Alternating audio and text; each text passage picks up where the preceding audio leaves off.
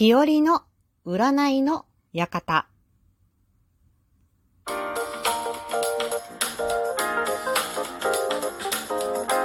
和のねえこれってどうなの？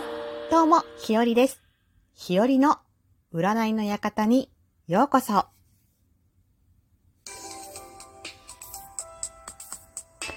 この占いは、日和の独断と偏見によるもので、当たる当たらないの一切のクレームは受け付けておりません。信じるもよし、信じないもよし、あなた次第です。では、今回の日和の占いの館、占いの説明をします。まずは、この配信、このシリーズの配信を1回目に聞いたあなた。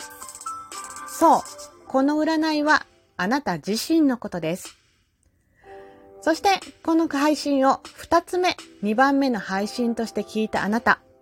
この占いはあなたのとても身近な人のことです。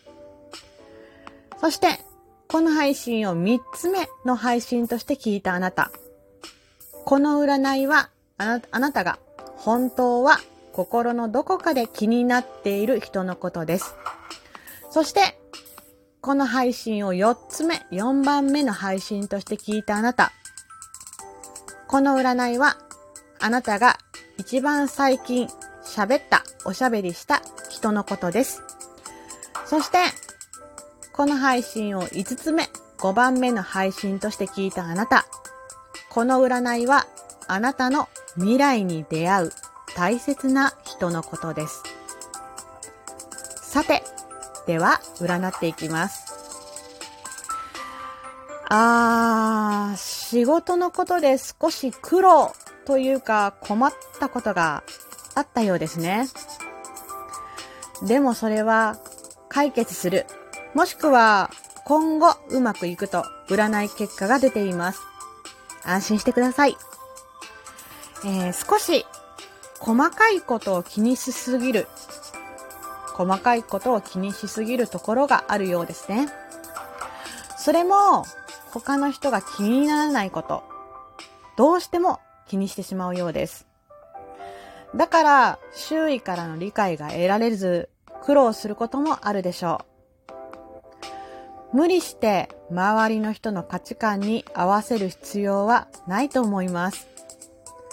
でも逆に自分の価値観を人に押し付けてしまうことがあるので、それは注意してください。もし本人がそれに気づいていないようだったら、そっとアドバイスしてあげてくださいね。そんな占い結果、2022年の運勢ですが、ここ数年よりもはるかに良くなると出ています。そして、新たな出会いがあり、その出会いによって今年の運気が一気に上がります。その出会いのチャンスを逃さないようにしてください。それが今年だけでなく、2022年だけでなく、来年2023年の運勢にも影響していきます。そんなあなたのラッキーワードは新しいこと。ラッキーカラーは深緑色。ラッキーアイテムはクッション。そして、ラッキーパーソンは足の速い人です。いかがだったでしょうか？日和の占いの館。